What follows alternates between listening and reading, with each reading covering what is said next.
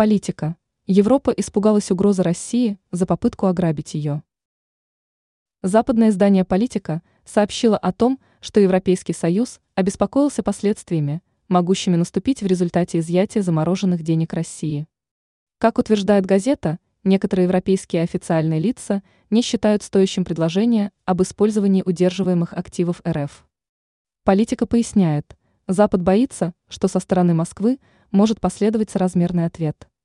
Кроме того, по заверениям издания, подобный шаг Евросоюза способен привести к ряду юридических осложнений. Опасения Запада. Политика также пишет, вероятнее всего, в конечном счете, Европа договорится только о налогообложении прибыли с активов РФ. Глава европейской дипломатии Жозеп Барель утверждал, что рассчитывает на наступление скорого финала в вопросе об изъятии российских денег. Такими сведениями Барель делился в рамках заседания министров иностранных дел стран-участниц Европейского Союза. Ранее информировалось, что в США назвали адекватным запрос на выделение 61 миллиарда долларов для Украины.